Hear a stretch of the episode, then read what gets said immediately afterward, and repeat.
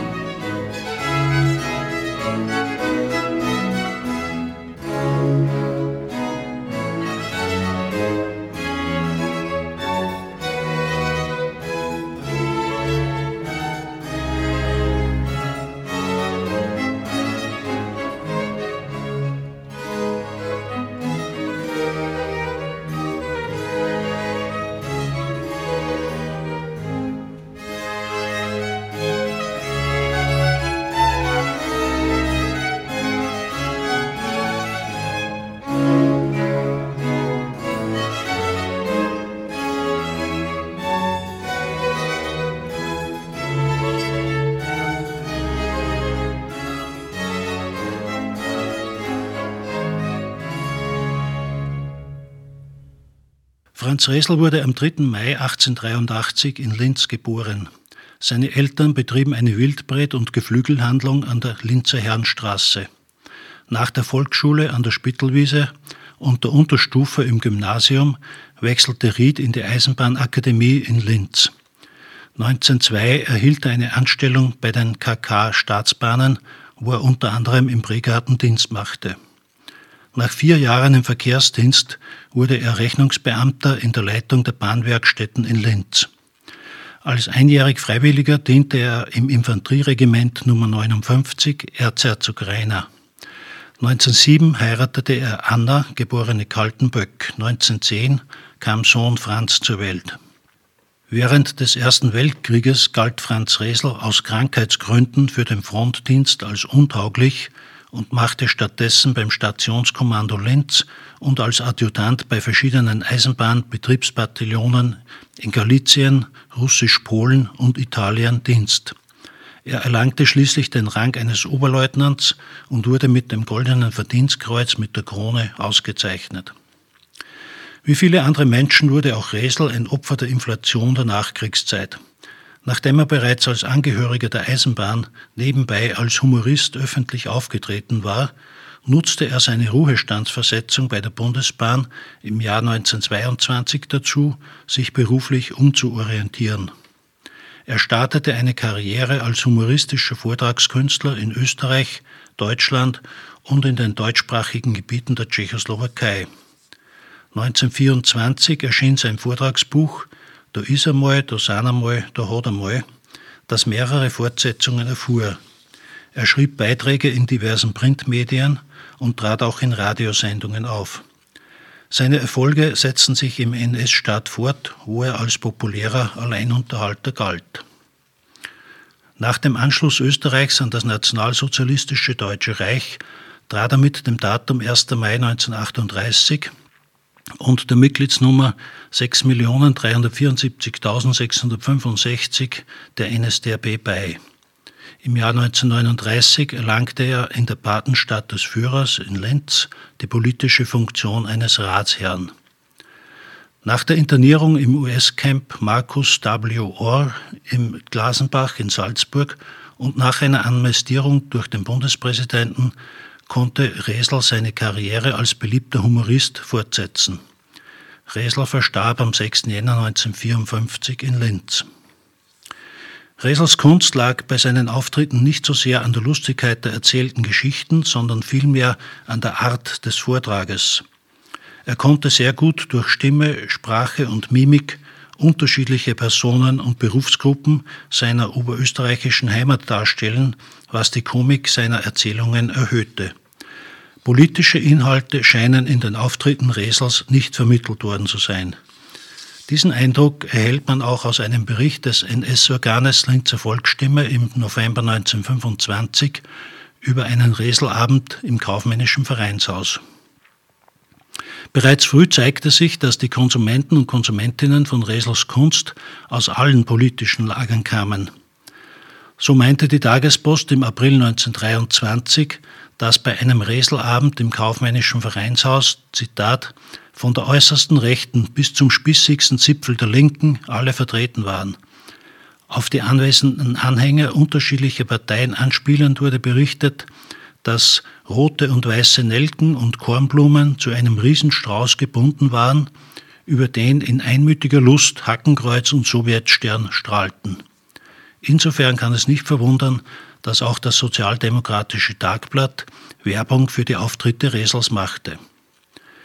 Resels 1924 im Mundart erschienenes Anekdotenbuch war so erfolgreich, dass bis 1934 fünf weitere Bände in einer Gesamtauflage von 100.000 Stück folgten. Auch wenn Resels erstes Buch unter der Rubrik Völkische Buchbesprechungen im NS-Organ Linzer Volksstimme rezensiert wurde, war der Inhalt unpolitisch. So konnte die Volksstimme auch nur feststellen, das Werk sei ein psychologisches Dokument dafür, dass der lebenslustige österreichisch-bajuwarische Stamm in der harten Nachkriegszeit das Lachen nicht verlernt hat. Eine Durchsicht mehrerer Werke durch den Autor ergab den weitestgehend unpolitischen Charakter der Texte.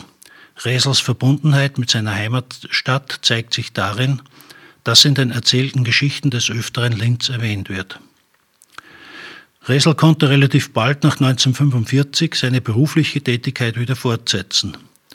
Im Jägermeierhof der Familie Schenkenfelder trat er öfters zu Reselabenden auf. 1950 erschien das Buch Der unheilbare Optimist, Humor in Reim und Prosa. Die mehrere Jahre im Rundfunk ausgestrahlte Sonntagvormittagssendung Frühschoppen beim Reselwirt zählte in der Nachkriegszeit zu den erfolgreichsten Produktionen des Linzer Studios für den Sender Rot-Weiß-Rot. Die Mischung aus Reselwitzen und Volksmusik ließ eine authentische Wirtshausstimmung aufkommen, sodass viele meinten, das Gasthaus Reselwirt gebe es tatsächlich. Franz Resel repräsentierte den Typ des gemütlichen Kleinbürgers, der sich bei den Zeitgenossen und Zeitgenossinnen über alle politischen Systemwechsel hinweg einer sehr großen Beliebtheit erfreute. In Linz war er zu seinen Lebzeiten der wohl bekannteste einheimische Schriftsteller und Unterhaltungskünstler.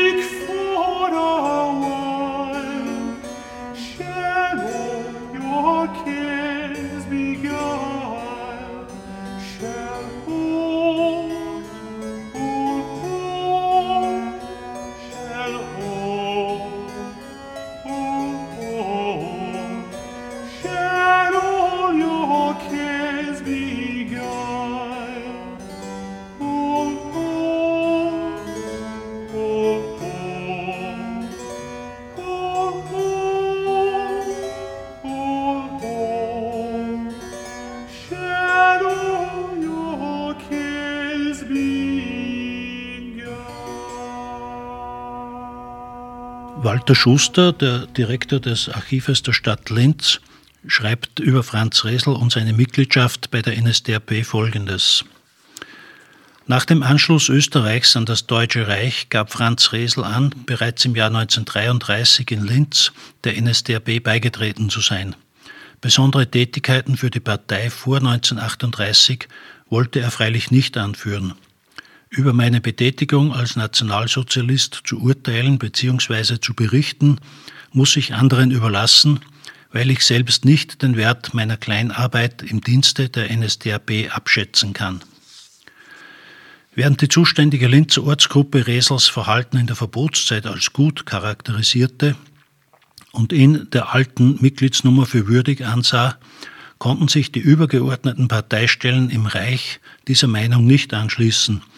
Resel wurde bloß mit dem Datum 1. Mai 1938 und der Mitgliedsnummer 6.374.665 in die NSDAP aufgenommen.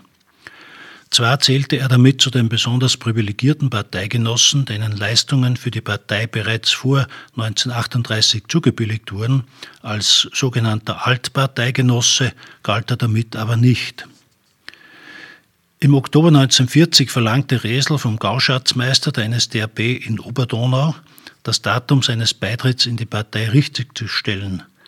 Er sei bereits am 7. Oktober 1932, am selben Tag wie seine Frau, beigetreten. Bei seiner Frau sei dieses Beitrittsdatum mit der Nummer 1.387.235 anerkannt worden. Im Zusammenhang mit seinem Versuch, das frühere Eintrittsdatum der Partei zugesprochen zu bekommen, führte Resel im Jahr im Juli 1942 weitere Leistungen und Verdienste für die NSDAP vor 1938 an. So habe er in seiner Wohnung Propagandamaterial und eine Mitgliederkartei versteckt gehalten, für arbeitslose Parteigenossen Geld und Kleidungsstücke gesammelt und er sei auch von der Polizei mit Hausdurchsuchungen bedacht worden. Zudem seien seine Vortragsabende von verschiedenen Bezirkshauptmannschaften in Niederösterreich verboten worden. In Wien, wenn er bei Nationalsozialisten vorgetragen habe, sei er stets unter polizeilicher Überwachung gestanden. Schließlich bestätigte auch die NSDAP-Ortsgruppe Hessenplatz, dass Resel als altes illegales Mitglied bekannt sei. Auch vom Linzer Kreisleiter Wiesmeier wurden die Angaben bestätigt. Die für das Mitgliedschaftswesen verantwortlichen zentralen Parteistellen sahen die Sache freilich anders. Eine frühe Mitgliedschaft Resels in der Partei sei weder in der Reichskanzlei noch in der Kartei der früheren Landesleitung Österreich vermerkt. Eine Rückdatierung des Aufnahmetages und die Zuteilung einer niedrigeren Mitgliedsnummer sei aus grundsätzlichen Überlegungen nicht möglich. Allerdings hatte die Reichsleitung der NSDAP nichts dagegen, dass im Mitgliedsbuch Resels vermerkt werde, dass sich der Genannte bereits vor seiner Aufnahme in die NSDAP für die Bewegung betätigt hat. Die wegen Resels Reklamationen erfolgte Überprüfung des Aufnahmedatums und der Mitgliedsnummer seiner Ehefrau ergab jetzt auch, dass diese versehentlich zugeteilt worden waren, was nunmehr korrigiert wurde. Im November 1938 konnte Resel in einem Fragebogen außer seiner Zugehörigkeit zur NSDAP nur die Mitgliedschaft in der Nationalen Volkswohlfahrt NSV anführen. Im Jahr 1940 trat er allerdings in die SA als Sturmführer, das entsprach dem Rang eines Leutnants bei der Wehrmacht, ein. 1942 wurde er zum SA-Obersturmführer befördert. In seiner Funktion leitete er Kameradschaftsabende der SA. Im März 1939 wurde Resel mit Wirkung vom 1. Juli 1938 als Mitglied in die Reichsschrifttumskammer aufgenommen. Im April 1939 erhielt er seinen Mitgliedsausweis. Offenbar hatten die Angaben Resels im Fragebogen der Reichsschrifttumskammer in den 20er Jahren einem Freimaurergrenzchen angehört zu haben, keine negativen Auswirkungen auf seine Reputation im NS-Staat gehabt. Nach Resels späteren Angaben hatte ihm der Kreisleiter der NSDAP Karl Wiesmeier erklärt, dass mich die Partei infolge meiner Popularität brauche und daher selbstverständlicherweise von diesem Makel Abstand nehmen werde. Meine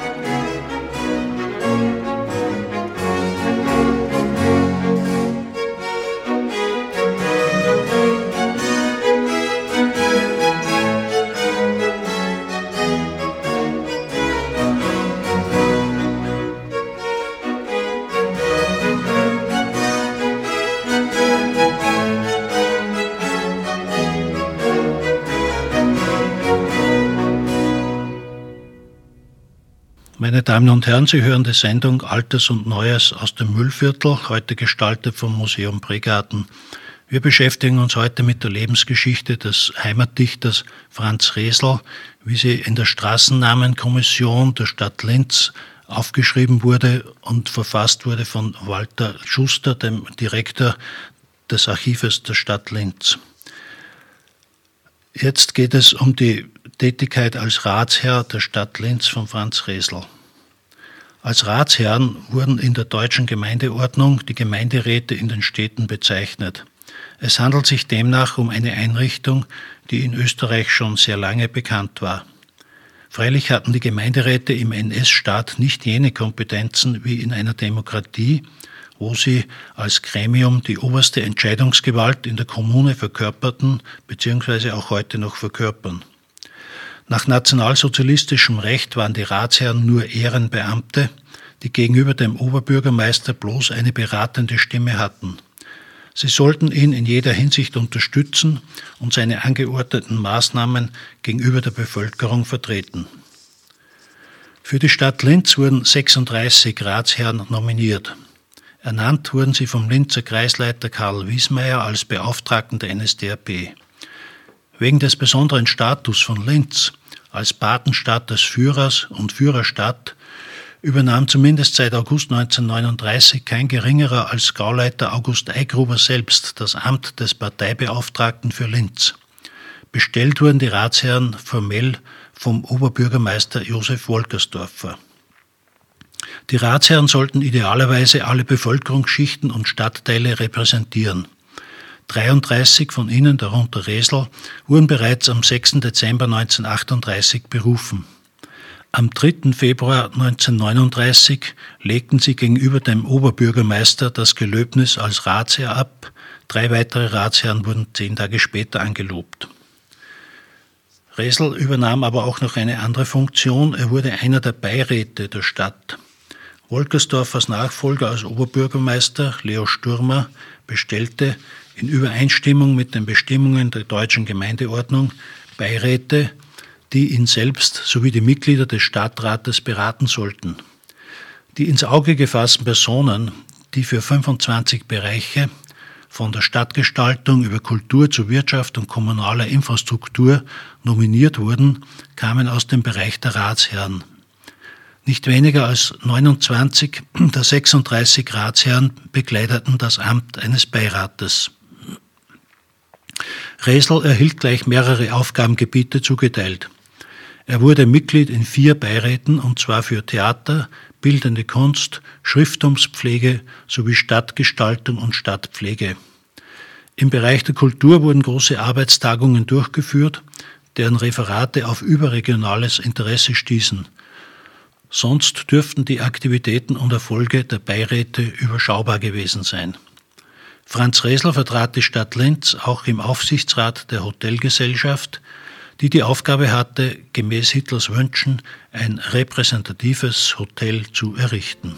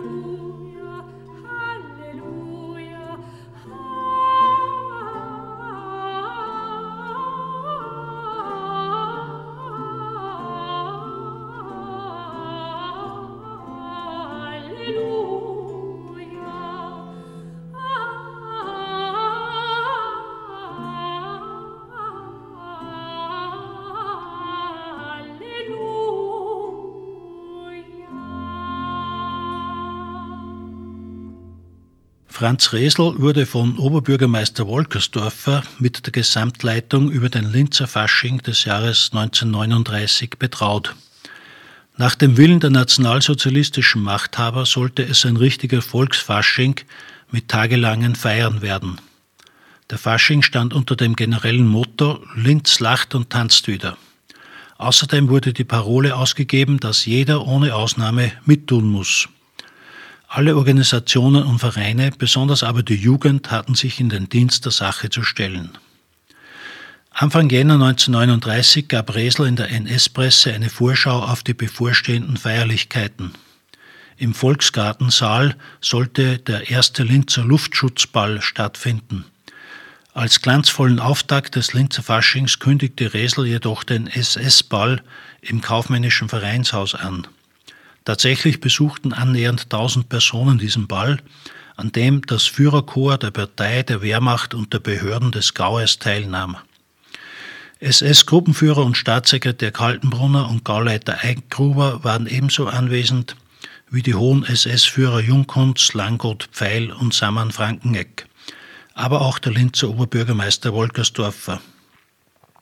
Zumindest von der Zahl der Teilnehmer und Teilnehmerinnen stellte die Faschingsveranstaltung der SA am 5. Februar den SS-Ball in den Schatten, waren für diesen Zweck doch 10.000 Karten verkauft worden. In einem Ballsaal konnte deshalb nicht das Auslangen gefunden werden, weshalb gleichzeitig im Volksgartensaal, im kaufmännischen Vereinshaus, im Redutensaal des Landestheaters, im Hotel Achleiten in Urfa sowie im Gasthaus Höhnes in Scharlinz gefeiert wurde. Den Höhepunkt des Linzer Faschings sollte laut Resel aber der große Karnevalsfestzug am 19. Februar 1939 von der unteren Donaulände über den Hauptplatz entlang der Schmidtorstraße und der Landstraße zum Volksgarten darstellen. Im Sinne der NS-Ideologie wurden die Themen für diese Veranstaltung vorgegeben. Heimat, Militär und Fremde. Im Vorfeld wandte sich das Faschingskomitee wiederholt an die Linzer Bevölkerung mit der Aufforderung, alte Kostüme und Requisiten im Karnevalsbüro abzugeben. Gesucht wurden unter anderem alte Fahnen aller Art, besonders auch aus der Systemzeit. Einer dieser Aufrufe wurde in Reimform herausgegeben. Tandlerjuden gibt's nicht mehr, drum bringt alles zu uns her, passt auf, aus den alten Fetzen machen wir die größten Hetzen. Die teilnehmenden Gruppen mussten sich im Voraus mit ihren Kostümideen und der Anzahl ihrer Mitglieder bei der Karnevalskanzlei vorstellen. Auch die Festwagen waren mit der zugrunde liegenden Idee und einer Skizze des Wagens anzumelden.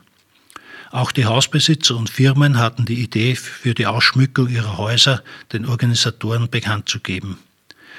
Einen besonderen Karnevalsschmuck ließ man sich für das arisierte Kaufhaus Kraus und Schober einfallen.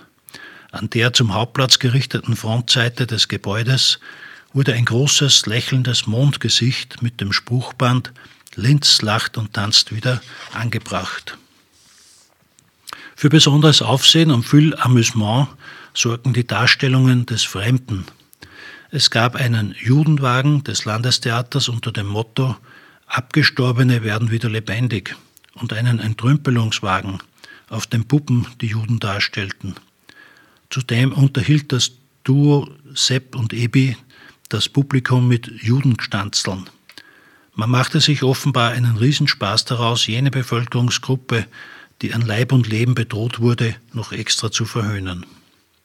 Bei dieser Veranstaltung war die regionale und lokale NS-Prominenz höchstrangig mit Gauleiter August Eigruber an der Spitze vertreten.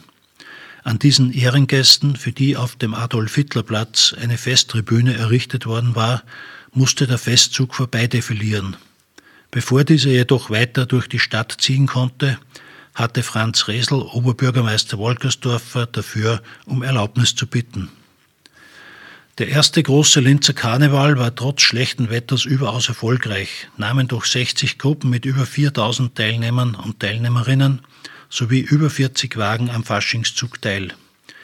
Mehrere 10.000 Menschen bejubelten die Darbietungen. In zwei Tagen wurden nicht weniger als 25.000 Festabzeichen mit dem Spruch Linz lacht und tanzt wieder abgesetzt.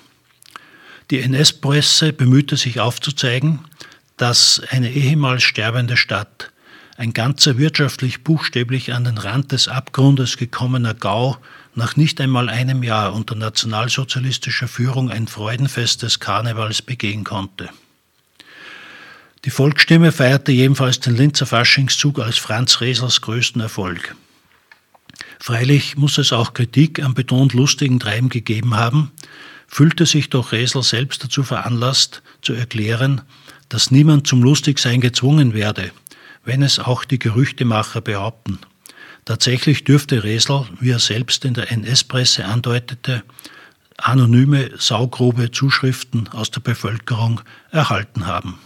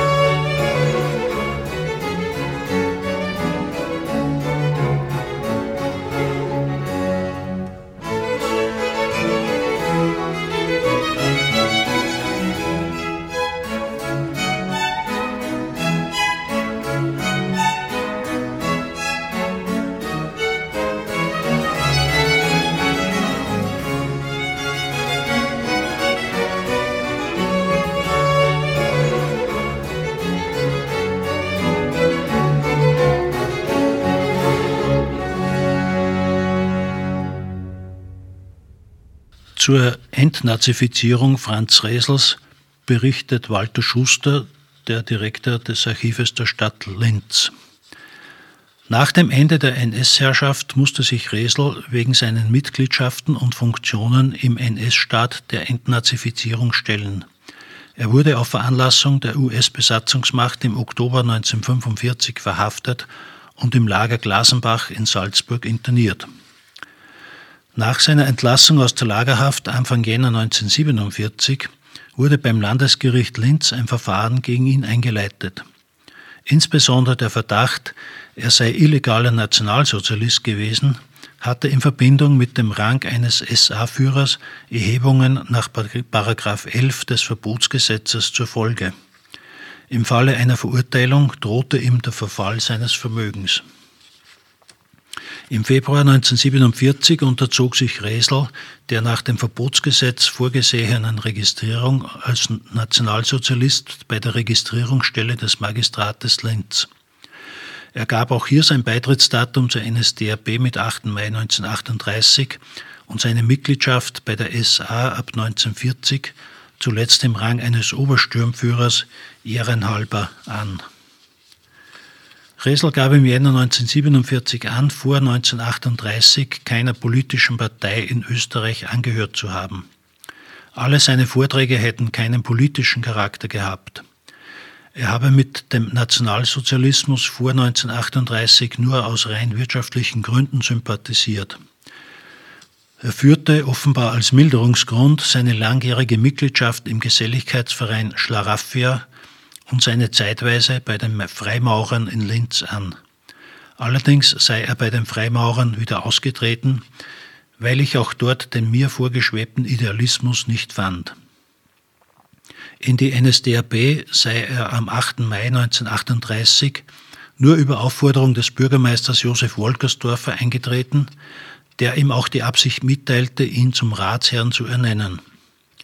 Resel gab auch an, dass er nicht um die Aufnahme in die SA angesucht habe, allerdings sei er gebeten worden, ehrenamtlich in die SA einzutreten, um die Kameradschaftsabende zu leiten. Zuletzt teilte Resel mit, dass er den Landesrat des Burgenlandes vor 1938, Michael Berthold, der nun Bürgermeister im Bregarten sei, im Jahr 1938 aus dem Kerker in Eisenstadt befreit und außerdem ihn vor der Überstellung in das KZ Dachau bewahrt habe. Der nunmehrige ÖVP-Politiker Berthold bestätigte, Franz Resel und dessen gleichnamiger Sohn hätten sich für ihn derart eingesetzt, dass sich vor dem KZ Dachau gerettet und im Juni desselben Jahres der, aus der Haft entlassen wurde. Nähere Angaben und Hinweise zu den seinerzeitigen Vorgängen fehlen allerdings in den Akten.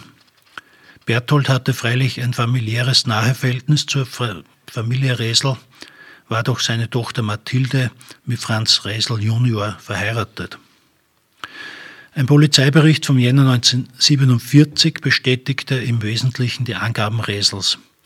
Er sei vor und während der Verbotszeit politisch nicht hervorgetreten und habe nur einen SA-Ehrentitel wegen der Verwundetenbetreuung in der Organisation Kraft durch Freude erhalten ohne dass er selbst jemals der SA angehört oder bei derselben irgendeinen Dienst versehen hat. Auch liege, liege kein Beweis vor, dass er einen finanziellen Vorteil durch die NSDAP erhalten habe. Wegen eines schweren Herzleidens wurde Resel aus der Polizeihaft entlassen und in das Spital der Barmherzigen Schwestern in Linz eingeliefert.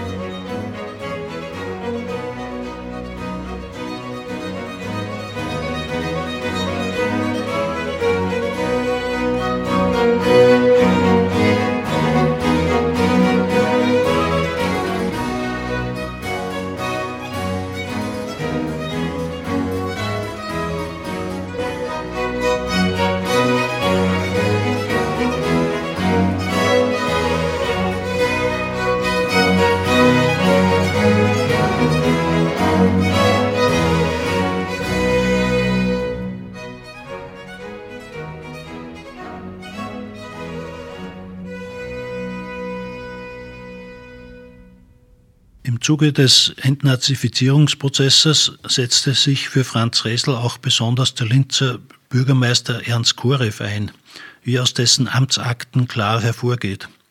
Wie detailliert sich Korev mit dem Fall Resel beschäftigte, zeigt ein Schreiben vom Mai 1948. Darin bat Korev Resel um Informationen, wie es in seinem Paragraph 27 Ansuchen stehe. Er schreibt, es wäre mir wertvoll zu wissen, ob Ihr Ansuchen schon von der oberösterreichischen Landesregierung nach Wien weitergeleitet wurde, unter welcher Zahl und an welches Ministerium. Dies würde meine Intervention in Wien bedeutend erleichtern. Es kann nämlich sein, dass Ihr Gesuch nicht an das Verkehrsministerium, sondern, da Sie ja zuletzt als Schriftsteller tätig waren, an das Unterrichtsministerium geleitet wurde. Es könnte auch sein, dass beide damit befasst werden. Sollten Sie aber nicht in der Lage sein, etwas in Erfahrung zu bringen, so bitte ich Sie, mich dies ebenfalls wissen zu lassen. In diesem Fall müsste ich mich der weiters größeren Mühe unterziehen, alle Stadien Ihres Ansuchens selbst nachzugehen. Für Korev war die Angelegenheit jedenfalls so wichtig, dass er deswegen sogar selbst mit dem Bundespräsidenten sprach.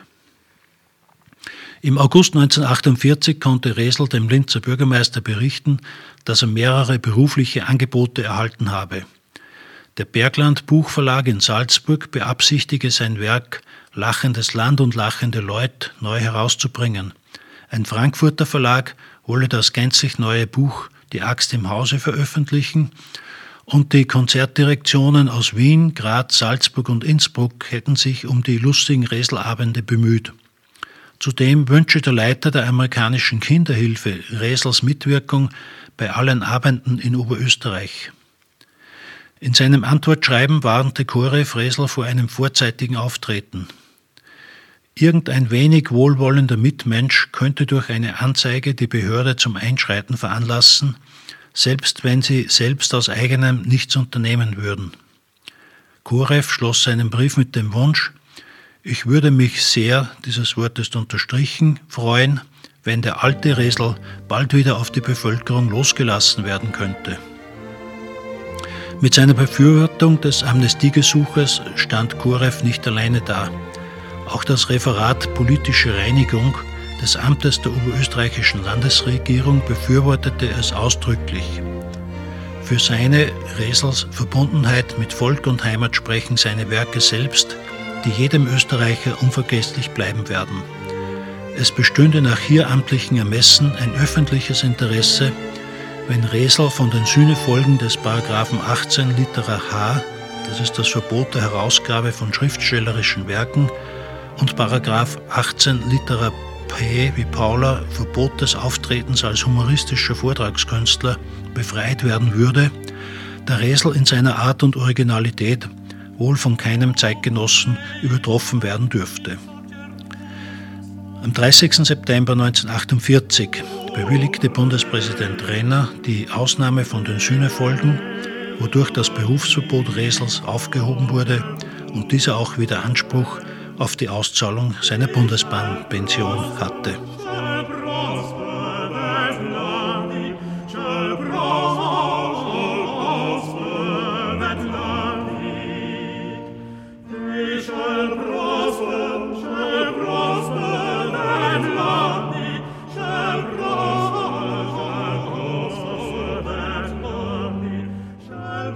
Unmittelbar nach seinem Ableben am 6. Jänner 1954 erhielt Franz Resel von der Stadt Linz ein Ehrengrab am Linzer Barbara Friedhof zugesprochen. Ein Jahr später, im Februar 1955, beschloss der Linzer Stadtrat einstimmig die Benennung einer Verkehrsfläche nach Franz Resel, dem sogenannten Reselweg. Franz Resel wurde nach seinem Tod im Jahr 1954 nicht vergessen. Im Gasthof Schwarzer Anker am Linzer Hessenplatz gab es ganz in der Nähe von Resels langjährige Wohnadresse in der Lustenauer Straße eine Reselrunde. Im Jahr 1963 erschien das große Reselbuch. Noch 1983 veranstaltete das ORF-Landesstudio Oberösterreich anlässlich des 100. Geburtstages von Franz Resel einen Vortragswettbewerb. Posthum wurde Resels Name in der Anlage des Dichtersteins Offenhausen verewigt, die 1963 von ehemaligen Insassen des Lagers Glasenbach initiiert worden war. Im September 2018 wurde das städtische Ehrengrab für Franz Resel wegen dessen NS-Vergangenheit aufgelöst. Meine Damen und Herren, das war die Sendung Altes und Neues aus dem Müllviertel. Wir haben uns heute mit der Lebensgeschichte von Franz Resel beschäftigt, wie sie von Walter Schuster, dem Direktor des Archives der Stadt Linz, im Zuge der Kommission für die Straßennamenbenennung in Linz aufgeschrieben wurde. Ich bedanke mich recht herzlich bei Richard Meinau für die Technik und bei Ihnen fürs Zuhören. Bis zum nächsten Mal, Ihr Erwin Seinhofer.